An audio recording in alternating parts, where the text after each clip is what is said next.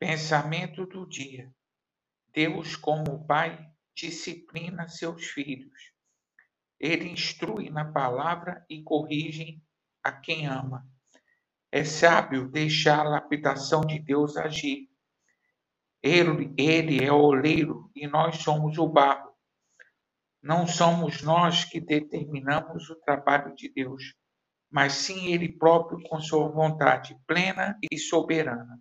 Não a nós, Senhor, não a nós, mas ao teu nome da glória. Pastor Heber Jamil, que Deus te abençoe.